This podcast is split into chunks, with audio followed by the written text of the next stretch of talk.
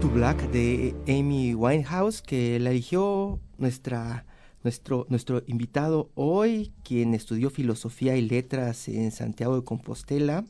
Además, se fue una larga temporada a París para complementar su formación estética en, esa época, eh, en esa época fue donde eh, cuenta su leyenda, comenzó a tener todo este despegue artístico que logró plasmar en la moda desde los 70, está en contacto con el movimiento ecologista y hoy, ¿cómo se define Adolfo Domínguez? Muy buenos días, Adolfo. Gracias por visitarnos.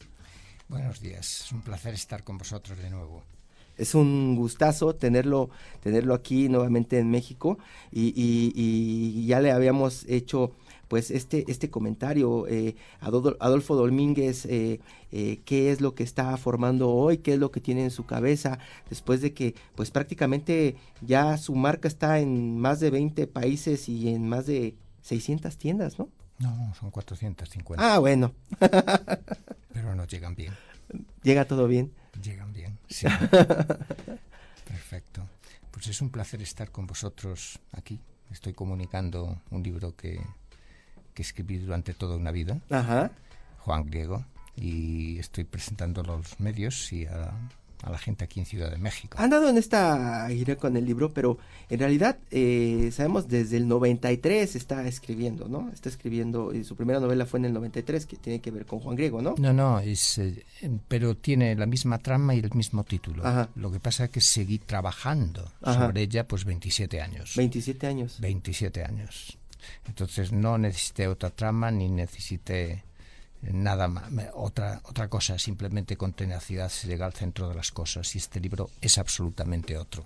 Después de esta carrera de filosofía y letras este, en Santiago Compostela, después de pasar por París y estar con el movimiento ecologista, después de meter eh, de pronto estas ideas eh, dentro, de, dentro de sus diseños, eh, ¿es como un alivio estarse dedicando solamente a escribir?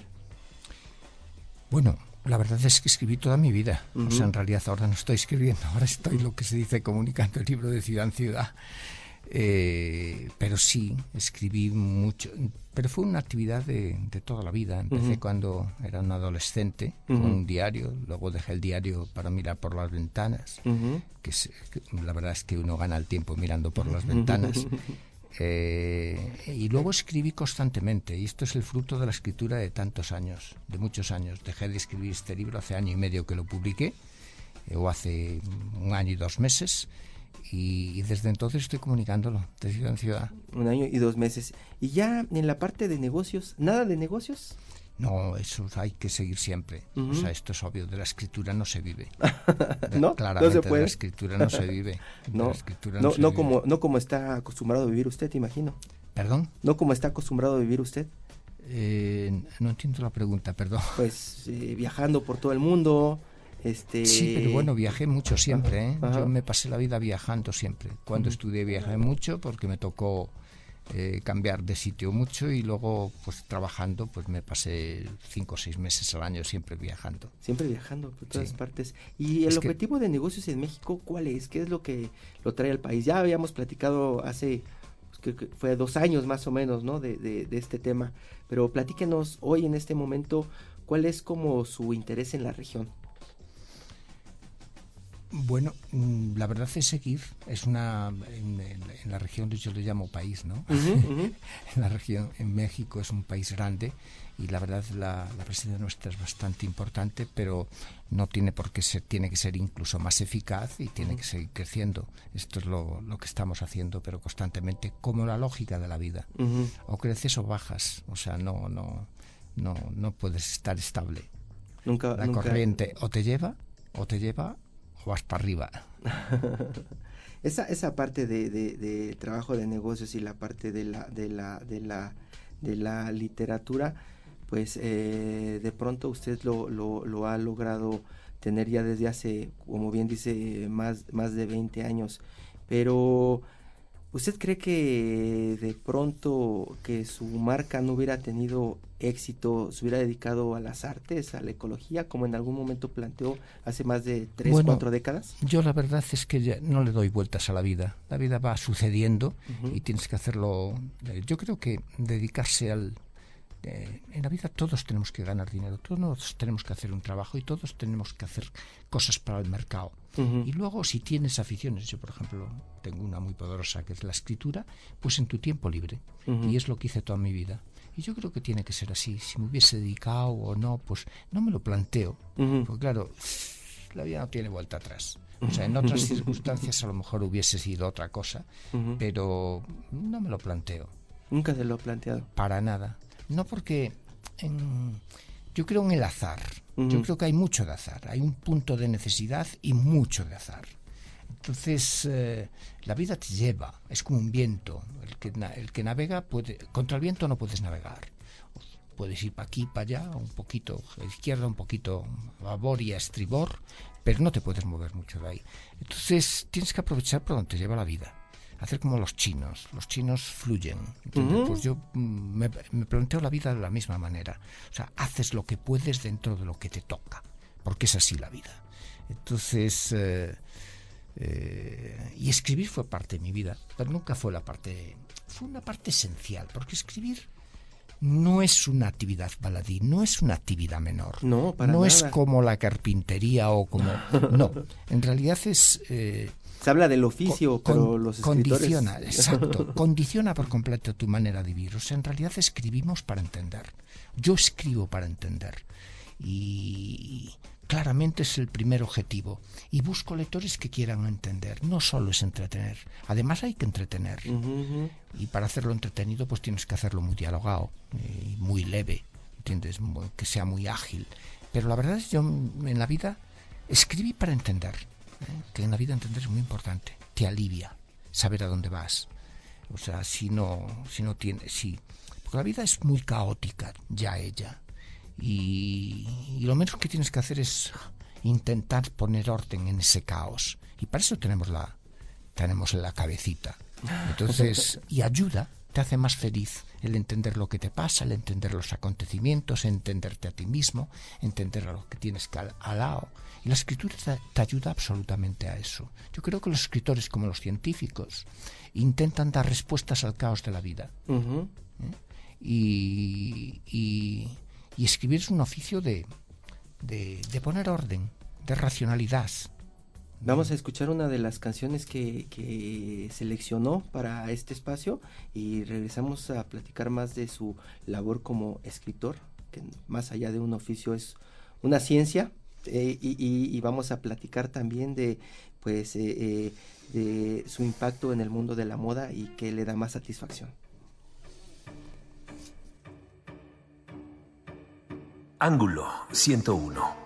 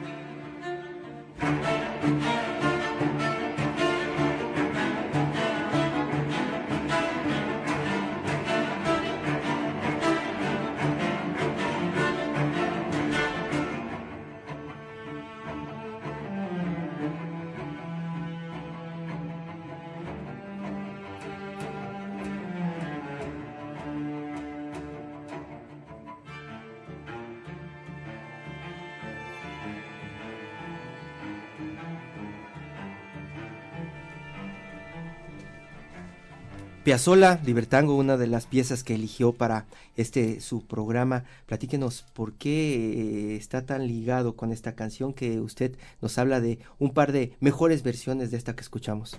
Bueno, Libertango es que hay una versión de un armenio en la Filarmónica de París que es una pasada. Realmente es otra obra. Eh, bueno, es una versión de Piazzolla, pero es brillantísima. Pero Astor Piazzolla fue el mejor músico digamos, en un híbrido de música clásica y, y, música muy pegada al tango, muy pegado a la música popular argentina y se define Buenos Aires, claramente. De los últimos años de Argentina no se pueden entender sin Astor Piazzolla esa parte de, esa parte de la felicidad que de pronto puede dar la música. Ahí este usted conoce muy bien este cuestionario Proust que de pronto aplican mucho en Vanity Fair que pues sí lo han entrevistado ahí de Vanity Fair muchas veces, pero siempre preguntan por esta idea de la felicidad perfecta, ¿no? A los entrevistados. Una de las últimas entrevistas es con Almodóvar, que le preguntan cuál es eh, su idea de la felicidad perfecta. Yo le preguntaría eso y también qué le da más satisfacción. De pronto andar por alguna ciudad en el mundo, una ciudad desconocida, de pronto como dice Armenia, o andar en Beijing, o andar en alguna ciudad de Centroamérica y encontrarse con una de sus tiendas, o meterse a una librería a satisfacer ese instinto básico que es la lectura y encontrar uno de sus libros? Bueno, yo la felicidad perfecta no es lo que significa. Y incluso la palabra felicidad. Yo creo que la clave de la felicidad es tener pocas expectativas. O sea, yo creo que y aparte, el mejor, la mejor manera de conseguir la felicidad es no buscarla porque entonces cuando te sucede es un momento de un momento más que de felicidad de alegría eh, yo creo en la, en la en la ausencia de expectativas no creo y luego poniéndolo de, de, de una de una forma positiva yo creo que la felicidad está en los objetivos a conseguir, en los objetivos conseguidos, porque una vez conseguidos, uno es consciente de que ya no te aportan. O sea, la felicidad es... Eh, o sea, que no es... Yo creo que no hay que buscarla. Al contrario de lo que dice cierta cultura frívola, al contrario, esa, esa pretensión de divertimento constante, eso es un signo absoluto de que no tienes serenidad, de que estás en el día después y de que estás en el jardín del de al lado y que estás donde no tienes que estar. Lo tengo clarísimo es un poco esta parte de, de, de, nihilismo o de pronto muy de filosofía oriental, como usted dice, de, filosofía oriental o la filosofía de los estoicos. En realidad es, es, y además sentido común. O sea, los psicólogos con sentido común no te hacen crear expectativas. Al contrario, ten las justas para que no te, para que no te, no te angusties que ya la vida es bastante angustiosa. Los seres humanos somos muy ansiosos. Estamos en el día después por norma.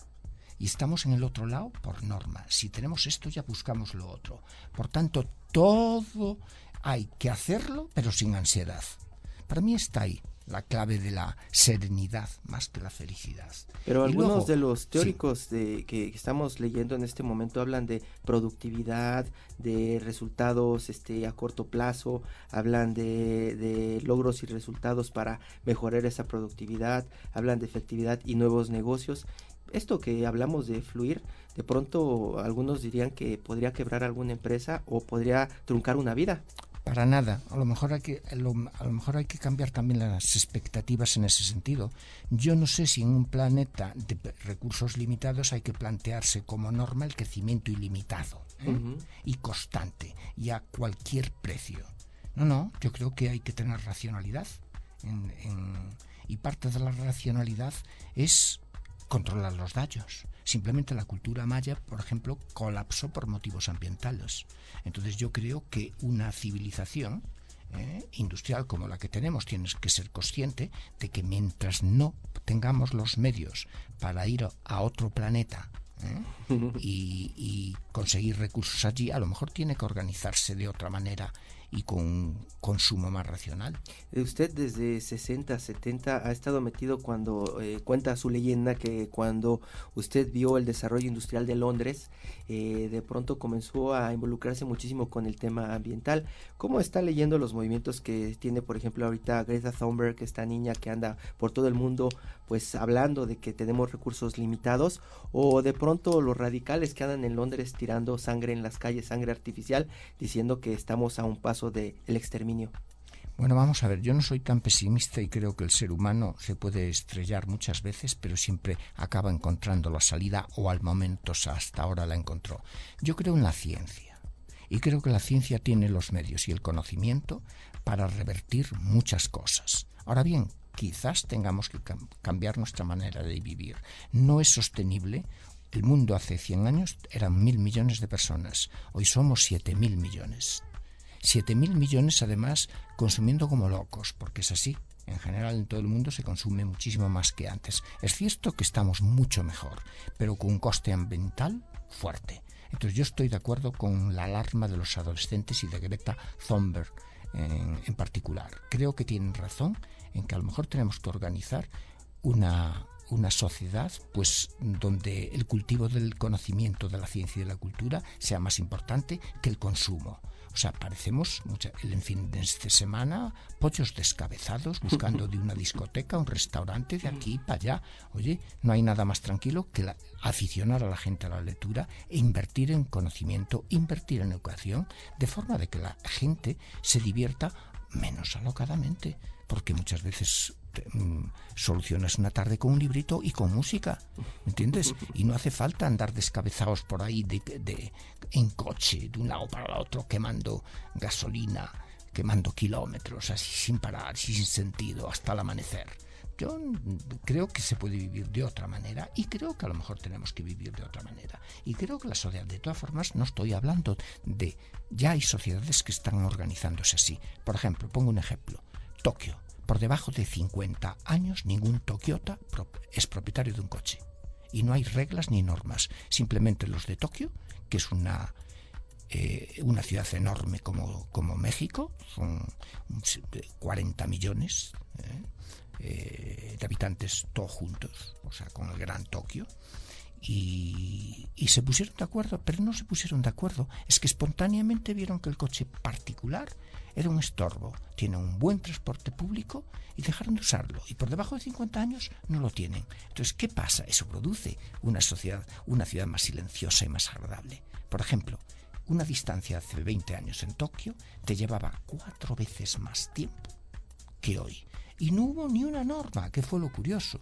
Fueron los propios individuos de Tokio que decidieron decir, no es funcional el coche en Tokio. Vamos a, regresar, vamos a escuchar otra de las piezas que eligió y regresemos a platicar de todo este pensamiento y cómo aplicó este pensamiento a la moda y a los libros. ¿Le parece?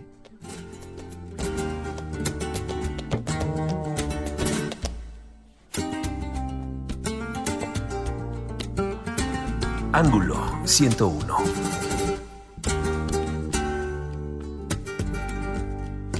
Te dijera, amor mío, que temo a la madrugada. No sé qué estrellas son estas que hieren como amenaza. Ni sé que sangra la luna y al filo de su guadaña. Presiento que tras la noche vendrá la noche más larga. Quiero que no me abandone. Ay, amor mío, al alba, al alba,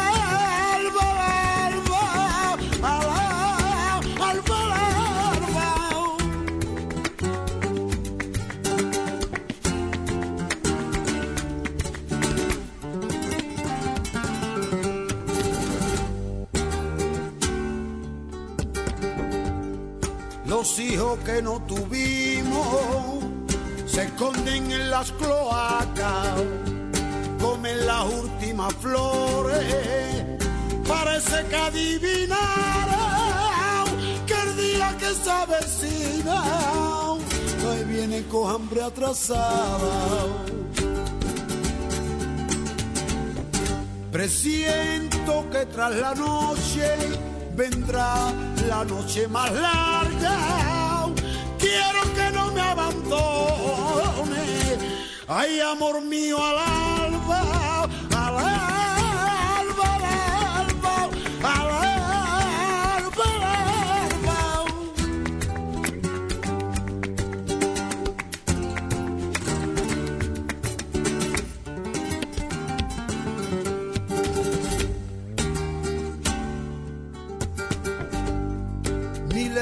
Buitres callados van extendiendo sus alas.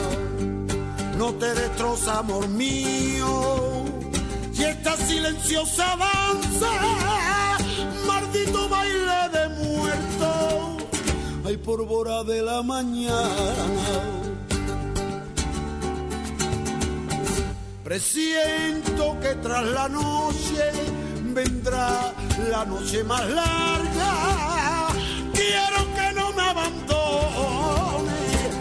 Ay, amor mío, al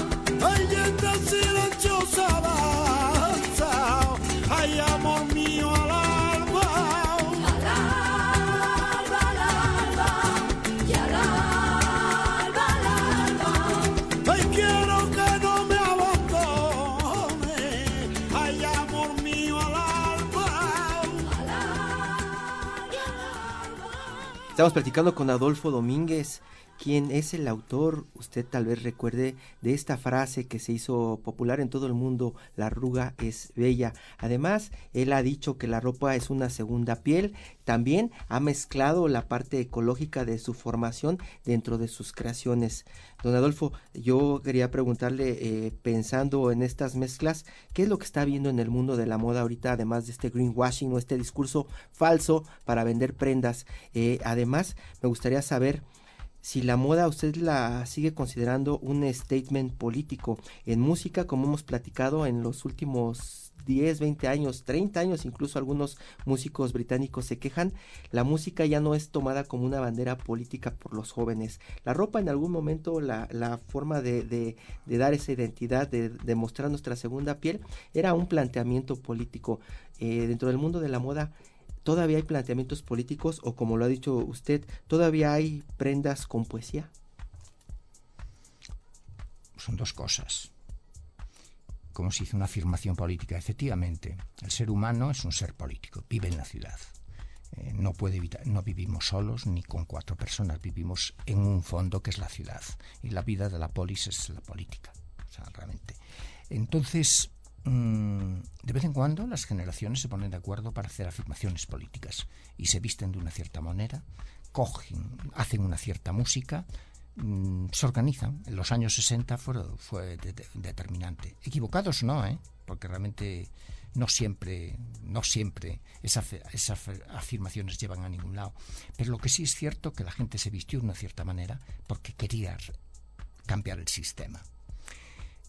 En cualquier momento, en cualquier momento, eh, el vestirse no es inocente, al contrario, revela una manera de vivir o una manera, eh, sin, ninguna duda. O sea, la vida, por ejemplo, hoy la gente viste mucho más sensual que hace 50 años. ¿Qué quiere decir esto? Que el mundo ha cambiado.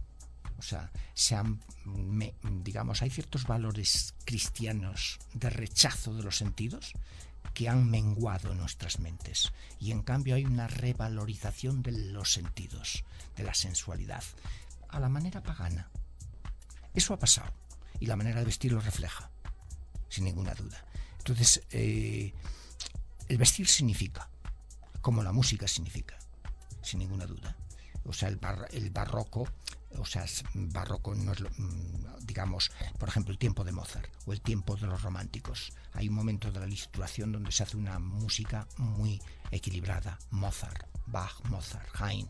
En cambio, después en el siglo XIX el momento del romanticismo, de la emoción, se perdió esa racionalidad. O sea que esta música, y por ejemplo el desbarajuste, la, trama trepidante, que, o sea, la velocidad trepidante a la que vamos hoy, hace una música absolutamente que ya no es armónica, trepidante. Y o sea que el siglo XX produjo una música como el jazz, ¿me entiendes? Incluso la música la música dodecafónica, eso es fruto de la manera en que vivimos, de la manera rapidísima y trepidante en la que vivimos. O sea que las cosas significan. O sea, esta música no se podía hacer en el siglo XVIII. Y la, y la, o sea que hay toda una serie de cosas que coinciden. La, la época te condiciona en todo, en todo lo que tú produces. Eso es así. Y luego, poesía. Hay mujeres que de su forma de vestir hacen un quehacer poético. Esto es evidente. Más mujeres que hombres, pero también hombres. O sea, hay mujeres, no todas, pero hay unas cuantas que de vestirse hacen un verdadero quehacer poética. La moda va a ellas. Eso está claro. La moda va a ellas. Y, la, y la, la ropa es una segunda piel. Y tú te vistes para que te quieran. Hombres y mujeres, pero sobre todo las mujeres también de nuevo. O sea, se visten para que las quieran. Se visten para seducir. Y, y, no, y eso ¿Y cómo se seduce? Con la belleza, haciendo de tu manera de vestir un quehacer poético. Eso está claro. Hay parte de poesía, mejor dicho, es un quehacer poético, sin ninguna duda. Eso no quiere decir que tampoco haya luego la poesía. Por otro lado, ya la, la de especialistas, pero la poesía está en muchos lados. La belleza es indispensable en el ser humano y una sociedad como la japonesa es clarísimo. La ceremonia del té, el cómo hacen las floras, el ikebana, el cómo componen las flores. Es un verdadero ejercicio de belleza, el cómo hacen la cerámica, parecen cuadros. O sea, el esfuerzo que la sociedad occidental hizo pintando, los japoneses lo hicieron haciendo cerámica.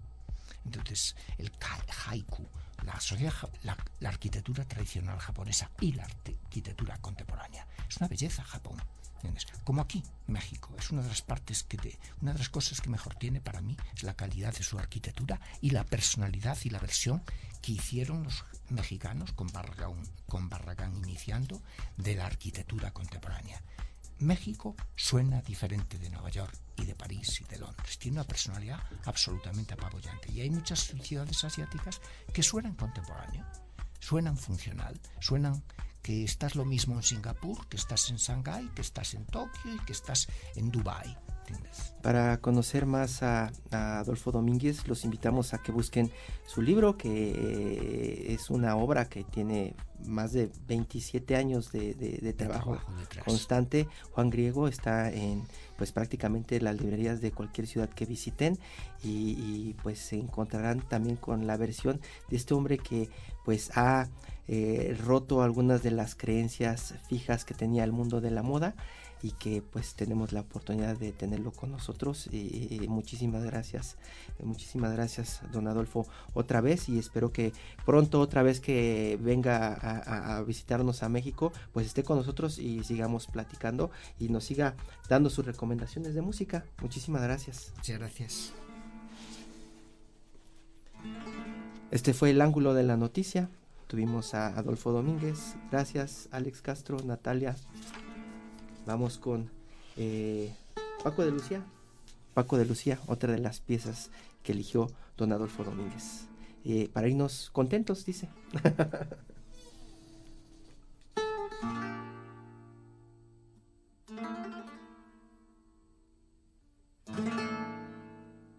Ángulo 101.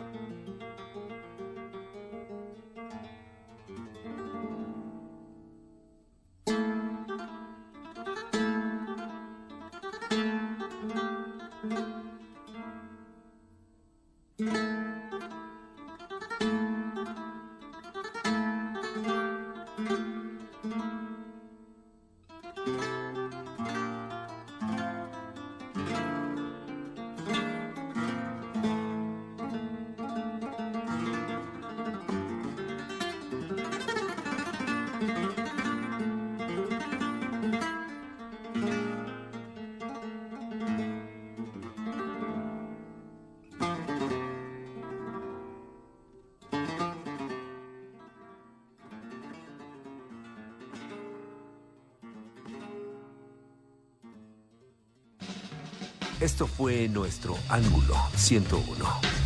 Los temas que nos afectan a todos. Todos los días con Hiroshi Takahashi. Por Rock 101.